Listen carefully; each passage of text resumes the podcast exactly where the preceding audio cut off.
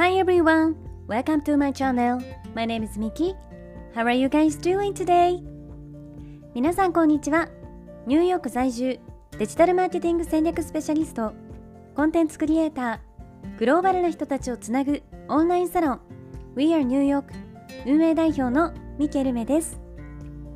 このチャンネルニューヨーク未来を変える生き方では私ミケエルメが世界の中心ニューヨークからポジティブなパワーを届けるストーリーや皆さんの日々のインスピレーションになるような最新のビジネスニュースマーケティングトレンドなどについてお届けしています。本題に入る前に一つ告知をさせていただきます。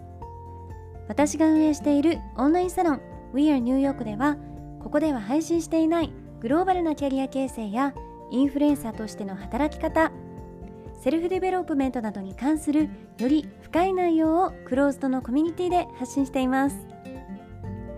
毎月2回にわたりオンライン上でメンバーミーティングを開催しているんですが、えー、グローバルに活躍されている各業界のスペシャリストの方をゲストにお招きしてお話を聞いたりとか、えー、最新のマーケティングやビジネスソーシャルメディアについての勉強会を開催したり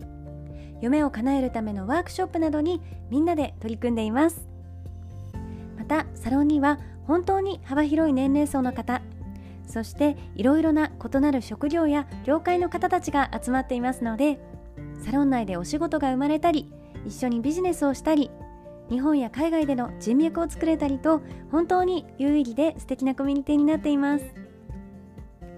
サロンの方ではより私のですねプライベートなお話や海外の最新情報に関する、えー、内容をですねシークレットブログでも配信しています。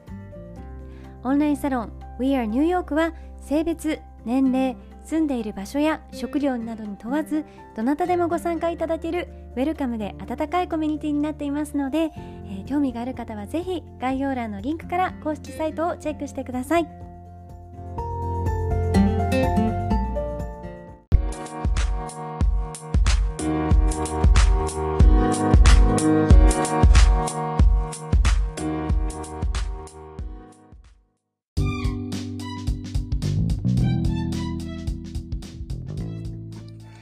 さんおはようございます、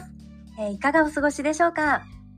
ニューヨークは暖かい日もあればあの急にですね温度が下がったりっていう感じで最近まだまだやっぱりあの安定した暖かい天気にはなってないなっていう感じですね。あの日本もちょうど季節の変わり目でいろいろそういうのがこう体調にも出てきやすいと思いますのであのどうかですね日本にあのお住まいの皆さんもぜひ体調管理など気をつけてお過ごしください。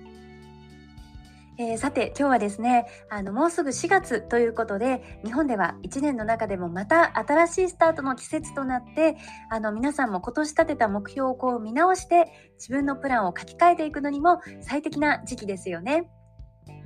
えー、今日はですね、エイプリルドリームというテーマで私の4月からの新たな目標を皆さんにシェアできたらなと思っています。2022年が始まった時に立てた目標もあるんですが、えー、それは変わらずに今年1年の目標として継続していこうと思ってるんですけれど、えー、今日はですねこの2022年の1月から3月までの3ヶ月間の間の自分をこう振り返ってみて、えー、来月の4月から2022年の残り9ヶ月をどういうふうに過ごしていこうかっていう目標をお話ししていきます。私はもともとあのブロガーとしてですね実は2009年から、えー、約10年間自分の思いを綴ったブログっていうのを書いてきました。えー、そのブログではニューヨークで夢を叶えるまでの道のりブログっていうテーマであの私が日本で大学生の頃から実際にこうニューヨークで働き始めるまでの様子とか道のり、えー、困難とか成長できたことなど、えー、全てをですね赤裸々に綴っていました。で新規一転しようかなと思ってそのブログは2年前くらいですかねあの2年前ぐらいに消してしまったんですけれど、えー、その代わり今ではオンラインサロン We are New York の方で、えー、本当にプライベートなこととか自分の本音の思いなどをメンバーのみのこう限定公開っていうブログで、えー、書いています。そして前にもお話ししたんですけれど、えー、自分自身のですね日記っていうのもあってそれは、えー、子供の6歳の頃から毎日欠かさず実はつけています。だから私にとってこう自分の気持ちを書いてあの言葉にしていくっていうのは一つの習慣でもあり、えー、その日の終わりにですね自分自身をこう毎日見つめ直すことができる一つのメディテーションにもなっています。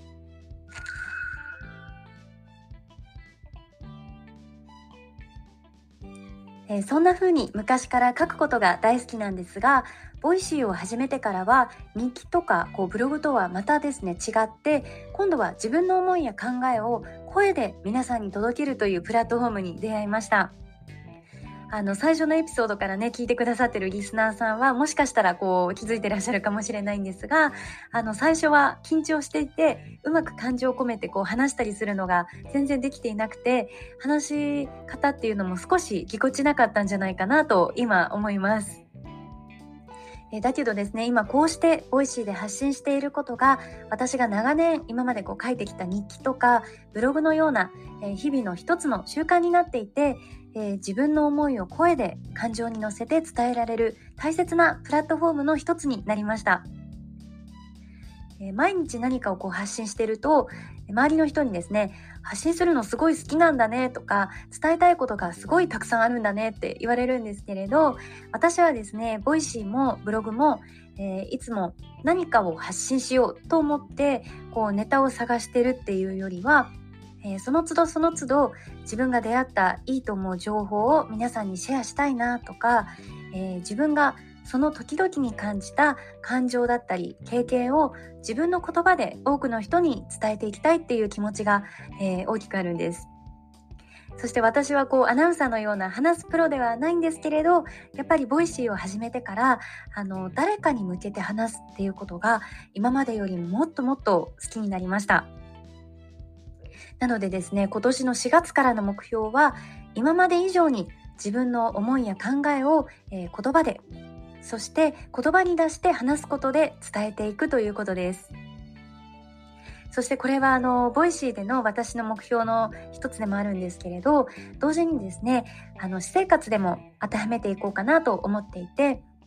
お世話になっている人だったり大切な人に感謝の気持ちをきちんと声に出して伝えるっていうことをもっと意識していこうかなと思っています。